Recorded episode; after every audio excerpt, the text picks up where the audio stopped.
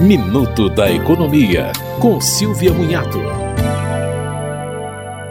O Tribunal Superior do Trabalho decidiu condenar uma empresa de teleatendimento a pagar 10 mil reais a uma funcionária que reclamou do programa de incentivos da empresa.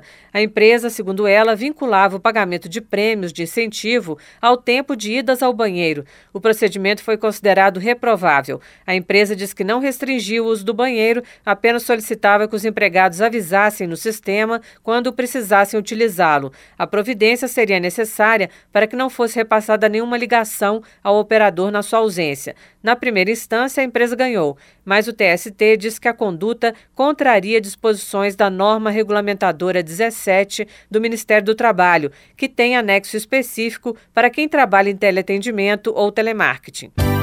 Você ouviu Minuto da Economia, com Silvia Munhato.